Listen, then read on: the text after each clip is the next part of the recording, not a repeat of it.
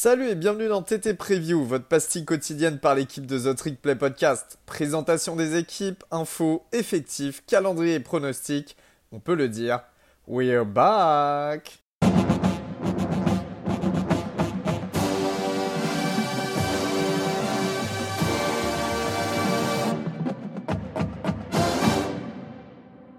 Bonjour à tous, euh, bonjour à toutes. euh, on se retrouve euh, bah, pour un nouvel épisode de, TT Preview. Euh, aujourd'hui, je suis, je suis encore avec, avec Valentin. Valentin qui nous tient All Miss France, Rebels France plutôt, at Rebels France. Salut Valentin. Salut, salut Ryan, salut tout le monde. Hola, hola, cabron, ¿qué tal? Alors aujourd'hui, on va vous parler euh, d'une, petite équipe euh, qui nous intéresse euh, encore une fois aussi bien Valentin que moi, mais qui n'a pas les, euh, les résultats escomptés depuis maintenant quand même quelques années. On va vous parler de Nebraska, les, les Cornhuskers de Nebraska. Bon, déjà, Valentin, on va pas se mentir, saison, saison de Nebraska, on va rentrer tout de suite dans le vif du sujet. C'est franchement, euh, ah, c'est frustrant. C'est très frustrant de Nebraska. Bah ouais, c'est frustrant parce qu'on commence à, attendre pas mal de, Scott Frost et de cette équipe qui est quand même une équipe assez légendaire euh, du college football. Et puis euh, au niveau du Nebraska, honnêtement, c'est peut-être tout sport confondu la plus grosse équipe. Il y a peut-être que le soccer à la limite, voilà, qui est un petit peu important. Mais je pense que l'université, de Nebraska est vraiment ce qu'il y plus important, en tout cas de, de ma connaissance. Et là, bah, on a encore une mauvaise saison à 3-9 et 1-8, surtout en Big Ten. Alors, tout n'est pas jeté, puisqu'il y a eu beaucoup de défaites sur peu de points, mais on a quand même eu ce sentiment toute la saison que Nebraska n'arrivait pas à passer ce palier. Et pourtant, on a pu voir quand même trois blowouts contre Northwestern, Fordham et Buffalo. Alors, ce n'étaient pas les meilleures équipes, mais c'était des sacrés branlés qu'ils ont mis. Euh, je crois qu'il y a deux, matchs qui gagnent, ils sont à plus de 50 points. Il y en a un où, euh, où l'équipe marque 3 points, je crois que c'était Buffalo. Donc ils, sont, ils étaient capables. Nebraska est quand même euh, connu pour avoir un- une bonne défense, un bon jeu au sol, mais il manquait vraiment ce petit truc. Et peut-être, moi je pense qu'il y avait surtout le fait que euh, malgré la présence euh, de Samori Touré, un, un très bon ressort college football, il manque quand même ce quarterback. Donc, euh, donc on va voir ça. euh, De toute façon, ça, on va, on va y revenir. voilà. On va y revenir un petit peu plus, un petit peu plus tard, mais euh, on est d'accord sur, euh, sur Martinez. Euh, je suis peut-être même un petit peu plus gentil que, que toi sur lui, mais il a, il a aussi sa part de responsabilité sur, euh, sur cette saison de Nebraska. Hmm. Euh, tout n'est pas à remettre en fait euh, sur le dos de, de, de Scott Frost, mais, euh, mais clairement, euh, clairement, de toute façon, on, on va y revenir. Donc, euh, vas-y, je te laisse continuer. Exact. Donc, bah, pendant cette intersaison, on a eu une baisse de salaire et une baisse du buyout de, de Scott Frost euh, après une très mauvaise saison.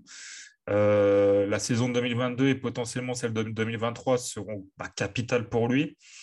On a eu énormément de transferts et d'arrivées dans le coaching staff, donc c'est un peu un renouveau.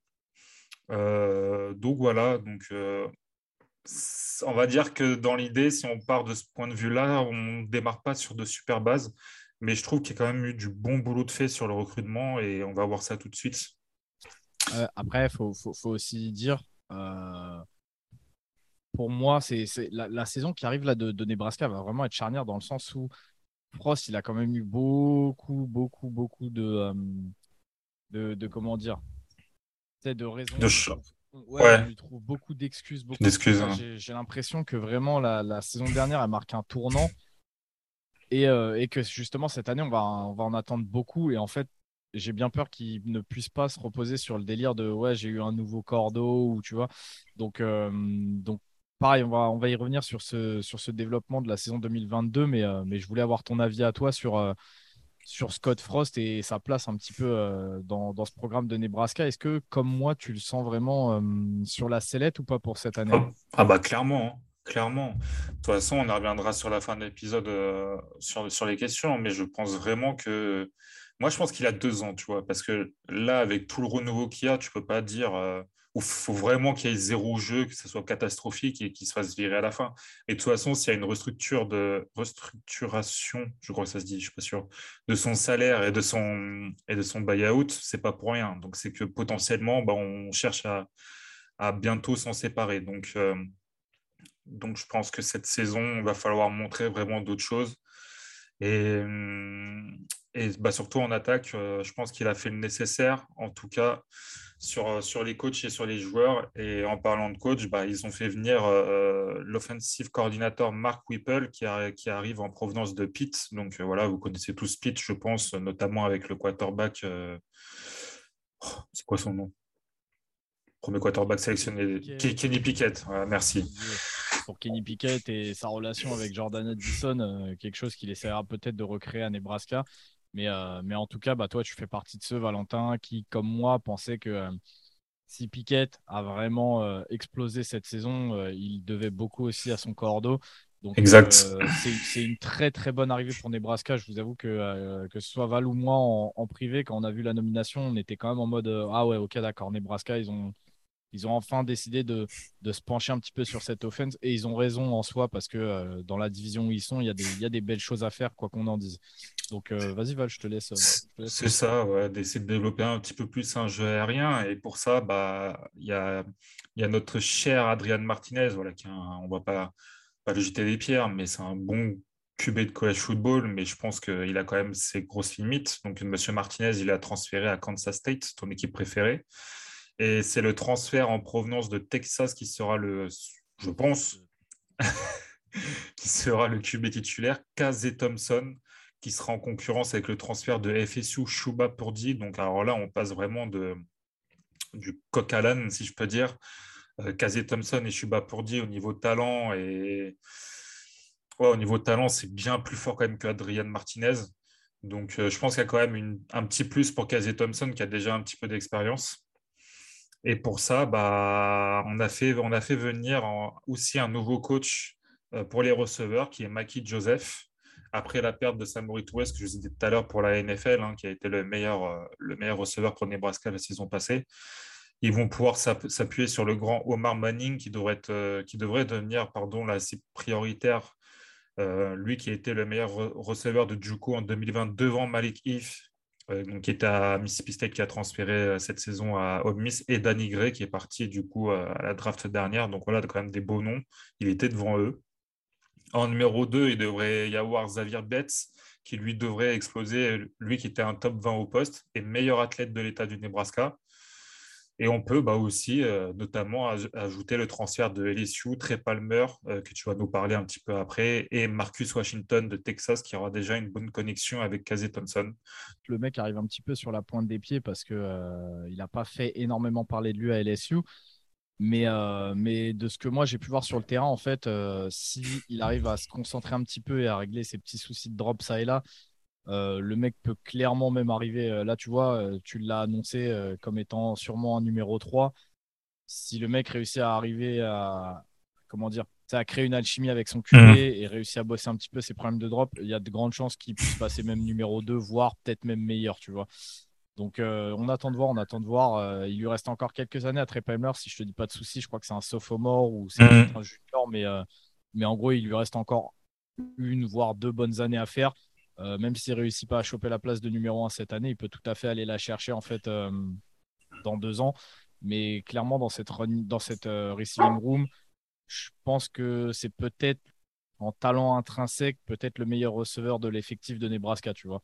Donc il y a vraiment beaucoup, beaucoup de potentiel à voir si maintenant il réussira à, le faire fructifier à Nebraska. Mais on sait encore une fois que Mark Whipple, il sait utiliser les armes à sa disposition. Donc franchement, moi, je suis impatient de voir. Je suis vraiment impatient de voir comment ça pourrait tourner cette offense de Nebraska. Mm. De toute façon, voilà, comme tu as dit, euh, par rapport à Trey Palmer, je pense qu'on a une escouade de, receveurs très, euh, avec beaucoup de potentiel, très talentueuse, mais qui manque énormément d'expérience. Donc, euh, on va dire que tout le monde aura un petit peu sa carte à jouer, puisque de toute façon, il y a un nouveau offensive coordinator. On va beaucoup plus se tourner sur la passe que sur le jeu au sol. Donc voilà, toutes les, toutes les cartes sont rebattues et je pense qu'on aura potentiellement une surprise. Au niveau du poste de Tyden, Ryan, on a eu la perte de Austin Allen, qui était le deuxième meilleur catcher de, cette attaque avec 602 yards la saison passée, donc quand même une grosse perte. Et bah, pas beaucoup d'expérience hein, malheureusement au poste, mais un gros talent, euh, le deuxième meilleur Tyden de la classe 2021, Thomas Fideone qui pourrait être le joueur à suivre au cours de la saison, lui qui était aussi le meilleur athlète de, l'Iowa. Donc euh, voilà, si je vous parle d'un mec de 2021, donc je crois qu'il s'est fait redshirt, donc voilà, il sera en tant que freshman. Et si je vous parle d'un freshman possiblement titulaire, c'est que vraiment le, en tout cas, à mes yeux, quand j'ai regardé un petit peu le poste de tight c'est un petit peu compliqué. Donc, on pourrait avoir une émergence toujours dans, dans, la recherche d'une équipe, euh, d'une escouade offensive jeune et tournée sur l'avenir. Au niveau du poste de running back, on a encore l'arrivée d'un nouveau coach, nouveau coach pardon, qui est Brian Applewhite. Euh, par contre, de ce côté-là, on aura enfin un petit peu, d'expérience avec Ramir Johnson et Jack Yant qui devraient se partager euh, le temps de jeu. Mais surtout, on a le running back transfert de FSU, Anthony Grant, qui pourrait choper la place de titulaire assez, euh, assez rapidement dans la saison. Donc, c'est, on va dire que c'est correct. C'est bien. Tu vois, c'est une bonne, une bonne room de, running back. C'est vraiment pas mal. Mais ça n'a rien non plus de transcendant. On ne voit pas de top, top running back, peut-être à part Anthony Grant s'il arrive à faire une saison, euh, saison complète. Au niveau de la O-line, encore là, un nouveau coach de Novan Rayola euh, qui devra faire, bah, après la perte du, centre Cam euh, Jurgens, on a énormément de talent sur cette O-line, notamment avec le offensive tackle Turner Corcoran et Bryce Ben Hart. Mais on a aussi deux transferts qui ont de l'expérience avec Hunter, Henry Hunter Anthony pardon, de Oklahoma State et Kevin Williams sur l'intérieur de cette line. Euh, Kevin Williams qui vient d'une fac un peu obscure, je ne me rappelle plus euh, d'où il vient. C'est très talentueux. Tu as un côté jeune, mais tu as un côté aussi euh, avec de l'expérience. Donc j'ai vraiment hâte de voir ce que ça peut donner. Mais j'ai regardé un peu les classes de, recrutement sur les offensive tackles à, Nebraska, c'est vraiment très, très, très, très fort. Donc, euh, il y a même potentiellement, s'il y a un des deux offensive tackles que je vous ai, que je vous ai proposé qui se blesse, il y en a un troisième derrière. Donc, franchement, sur la O-line, on, devrait repartir sur du assez solide. Qu'est-ce que tu en penses, toi, Ryan, de, cette attaque? Je pense qu'on peut dire que c'est très talentueux, très jeune. Donc, plutôt tourner sur l'avenir sur, dans, deux, ans ou trois ans. Bah, tu vois, moi, le truc qui, fait, qui me dit que ça pourrait cliquer, c'est déjà leur, euh, présence en Big Ten. Tu vois, ils sortent d'une saison 2021 à 3-9, juste avec le talent euh, qu'il y a sur le terrain. Et encore, quand je dis à 3-9, c'est pas en Big Ten, justement. En Big Ten, c'est même, euh, c'est même pire que ça. Mais, mais quand tu vois en fait le talent qu'il y a sur le terrain, et je parle vraiment de talent intrinsèque sur des postes clés, les, les, les skills position, comme on appelle ça, et je me dis que déjà, juste cette année, ils peuvent améliorer leur bilan, tu vois. Surtout que, comme on le dit, les lignes de Nebraska, ça a toujours été leur force, que ce soit en attaque ou en défense, ils ont toujours sorti des prospects. Et, euh, je pense que l'année prochaine, ce sera encore le cas. Donc, euh, comme tu viens de le rappeler, euh, juste, juste avec les offensive tackles ou quoi, c'est il y a du talent, il y a du talent en fait. Et donc, le, c'est vraiment la, la, base, tu vois. Le ciment, ça reste les lignes. Donc, quand derrière ces lignes-là, tu mets plein de jeunes joueurs explosifs qui vont avoir faim parce que bah, forcément, il y a des places à gagner. Et on sait qu'aujourd'hui, euh, gagner sa place bah, à Nebraska, comme tu le dis, ça reste un programme historique. Je pense que déjà, dès l'année prochaine, en fait, cette offense, ça peut déjà euh, se métamorphoser. Mhm. Il y aura sûrement des, des, des, des coups d'arrêt bah, parce qu'ils seront sur leur première année tous ensemble. Mais en fait, ils peuvent aussi euh, exploser en vol sur certains matchs. Donc, je pense que, comme je te dis, en fait, je suis très impatient de voir ce que va faire Nebraska. Je suis vraiment très, très impatient de voir ce qu'ils peuvent faire. Exactement, je suis plutôt d'accord avec toi. On va passer un petit peu à la défense. Euh, sur la defensive line, bah, on a eu le départ de Ben Steele et Damien Daniels pour la draft, alors qu'ils n'étaient pas voilà, des top top joueurs, mais c'était quand même solide pour le college football. C'est Ty Robinson, Casey Robinson et Mossé Newsom qui seront la nouvelle garde. Euh, jeunes, mais avec un petit peu d'expérience. On devrait avoir quand même une belle activité de ces trois-là. C'était quand même pas trop mauvais dans la rotation la saison dernière. Le, poste de linebacker, c'est pour moi la, vraiment la grande force de cette défense, avec un corps de linebacker bien blanc, bien, bien euh, consonance allemande. Vous allez comprendre pourquoi, parce que Nick Henrich, Luc Reimer. Alors franchement, ça fait bien allemand. Euh, il forme un très. un petit peu d'entrain, tu vois. C'est du Nick Heinrich et Luc Reimer, tu vois, tout de suite. Hmm. Gros, ça, ça, fait bien peur en tout cas euh, quand tu vois ces deux mecs-là sur le terrain. Et pour moi, ils forment vraiment un très bon duo. À 189 plaquages, Reimer, lui, qui est, qui est plus tourné sur la défense euh, contre la passe. On peut aussi ajouter le Edge Nelson, auteur de 5 sacs, la saison passée, et surtout le transfert de TCU au Sean Matisse, qui va amener énormément de pression de l'autre côté, avec dans la rotation euh, Caleb Tanor, qui a de l'expérience et eu une production assez sympa euh, la saison passée, et globalement pendant sa carrière à, Nebraska. Donc vraiment encore de linebacker très complet, qui peut défendre, qui peut, euh, qui peut jouer contre la passe, qui peut euh, mettre de la pression sur du blitz, sur le, sur le QB. Franchement, c'est très, très fort. Euh, je suis impatient de voir euh, l'apport dans cette défense, justement, de, de Matisse. donc, comme tu l'as dit, en provenance de TCU, je pense que ça peut être un, un truc qui peut te débloquer une def. Le fait de mettre une autre menace aussi importante à l'opposé de, mhm. Nelson, je pense que ça peut, ça peut très vite cliquer et assez fort dans, dans la défense de Nebraska. De toute façon, toute façon, ça va libérer des espaces. Hein. Les gens, les mecs qui vont être concentrés sur, sur Matisse, euh, ça va, ça, va forcément libérer des espaces pour, euh, pour un des trois linebackers. Donc, euh, franchement, ça, va, ça va vraiment pas mal.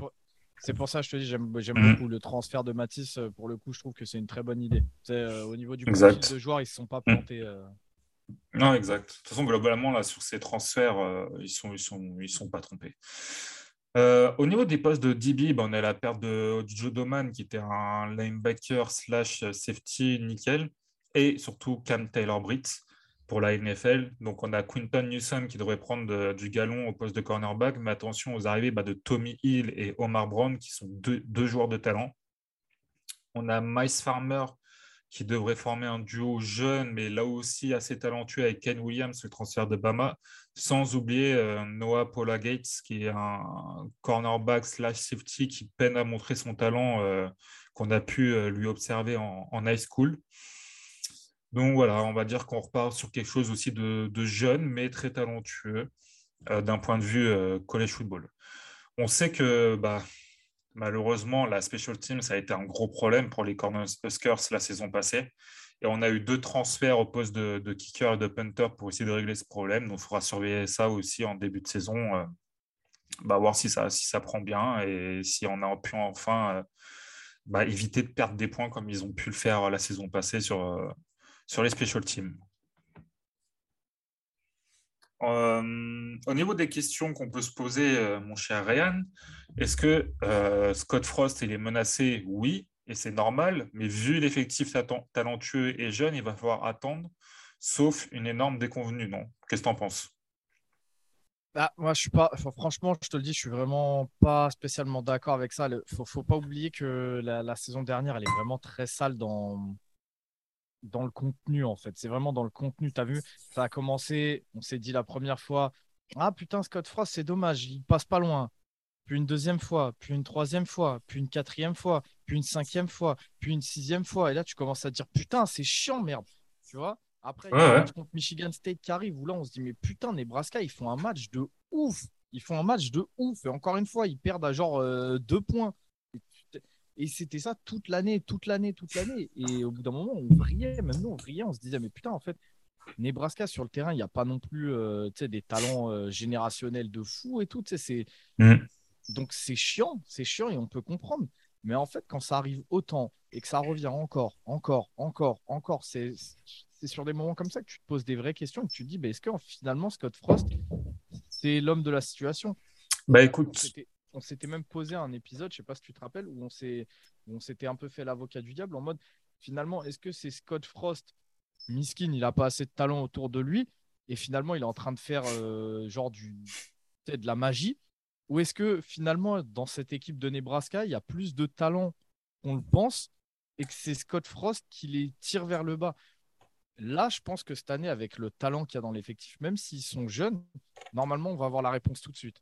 Parce que cette équipe-là, c'est hors de question pour moi. Hein, et après, tu vas me dire ce que tu en penses. Pour mm. moi, cette équipe-là, elle finit pas à 3-9 et elle finit pas en 1-8 en Big Ten. Bah, écoute, ça, je suis d'accord avec toi. Hein, non, non. Après, ce qu'on peut souligner, c'est que tu as seulement un senior et cinq juniors qui sont possiblement dans l'équipe titulaire. Donc, c'est vraiment très, très peu. Et surtout, moi, je pense que l'arrivée de Mark Whipple n'est pas anodin. Euh, anodine. T'inquiète, t'inquiète. Ça va, tranquille. tranquille. tranquille, tranquille. Bref. Et euh, en fait, je pense, parce qu'on pouvait, on pouvait s'attendre à ce que Mark Whipple parte pour être head coach dans un programme peut-être un peu moins UP. Mais je pense que si euh, Scott Frost, ça ne marche pas, vraiment pas cette saison, il ne faudrait pas être surpris que Whipple voilà, récupère le poste pour la saison 2023. Donc, ça sera quelque chose à suivre. Pour moi, c'est ce qui va se passer, tu vois. Donc, euh, c'est ce que je te dis. Je pense vraiment que dès cette année, en fait, il faut, que le, faut que les résultats soit vu à, soit vu à la hausse, tu vois. Faut que les, Mm. faut que les résultats soient revus à la hausse immédiatement dès cette année. Et il y a le talent pour le faire. Et, et on le voit ces dernières années, euh, c'est plus aussi impactant, à- euh, aussi impactant qu'avant, tu vois, d'avoir beaucoup de freshmen et de sophomores sur le terrain. On voit que maintenant, les mecs sortent de high school. euh, parfois, ils ont déjà des gabarits NCA. Donc, euh, je faut que ce- faut que ça faut que ça soit mieux faut que ça soit mieux dans le contenu des matchs au moins tu vois quitte à ce que tu aies le même bilan à la fin mais comment dans le contenu des matchs tu te dises pas putain à chaque fois euh, bah tu perds 8 matchs cette saison sur deux points de différence tu vois Ouais. Bah, justement, en vue des matchs, on va parler du calendrier un petit peu. Euh, donc, ils vont euh, recevoir euh, Northwestern, Northwestern Wildcats en opening. Après, ils vont, ils reçoivent, pardon, North, North Dakota. Ils reçoivent Georgia Southern. Ils reçoivent Oklahoma, les Sooners. Ils reçoivent Indiana. Et ensuite, ils commencent à se déplacer. Alors, le premier match, d'ailleurs, pardon, euh, contre Northwestern, il se situe à Dublin, en Irlande. Donc, euh, ça sera un gros, un, gros voyage. Mais déjà, on commence avec 1, 2, 3, 4, 5 matchs à la... Non, 4 matchs, pardon, à la maison. Et ensuite, as des déplacements à Rogers, Purdue. Et là, ça reçoit Illinois, Minnesota et ça se redéplace à Michigan avant de recevoir Wisconsin et de se redéplacer à Iowa. Donc, ce n'est pas un énorme calendrier. Alors, tu as des équipes qui sont euh, plus fortes sur le papier, il n'y a pas de problème, tu vois. Mais je pense, malgré tu vois, l'effectif jeune, je pense qu'il y a tellement possiblement de talent et la- et l'arrivée de Mark Whipple, pour moi, est, est vraiment trop importante par rapport à Casey Thompson, par rapport aux receveurs disponibles, par rapport à une O-line qui est glo- glo- globalement bonne et talentueuse et une défense qui va tenir la route. Je pense qu'on va partir sur un bilan de 5-7, ce qui sera, qui serait vraiment bah, pas dégueulasse au final pour une première année, on va dire, de reconstruction d'effectifs. je suis complètement d'accord moi justement je les voyais dans un range j'avais j'avais une fourchette entre euh, alors si tu es très optimiste et que les choses se passent bien sur un 6-6 si les choses se passent vraiment pas bien sur un 4-8 mais en fait comme je t'ai dit pour moi il faut améliorer absolument ce bilan Donc, euh, pour moi, l'objectif annoncé, c'est 4 victoires, 8 défaites au grand minimum. Vraiment, au grand minimum, il faut qu'ils aillent chercher au moins 4 wins dans, ce calendrier. Et honnêtement, je pense que vu les équipes qu'il y a et, euh, euh, et la situation un petit peu actuelle de toutes ces équipes-là, je pense que 4 wins, tu peux aller les chercher euh, sur, euh, sur 2-3 rencontres cette année. Et pour moi, ce serait vraiment le strict minimum. Je suis d'accord avec toi. Bah, du coup, euh, voilà, voilà, voilà ce qu'on a pu vous dire sur, euh, sur Nebraska. Donc, euh, on espère que, que cette preview, une fois de plus, euh, vous a plu. En tout cas, Nebraska qui risque euh, d'être potentiellement sympa à voir jouer cette année, même si, euh, même si comme on vous l'a dit, voilà, euh, 4 wins, ce serait déjà une amélioration. Mais, euh, mais malgré ces 4 wins, comme je vous ai dit, ce qu'on va surtout regarder, nous, c'est le, contenu des matchs. Et il y a 2-3 deux, trois jolis joueurs à checker, deux, trois jolis match-up à voir. euh, même leur calendrier, il y, a, il y a deux, trois matchs sympas qui s'annoncent pour Nebraska.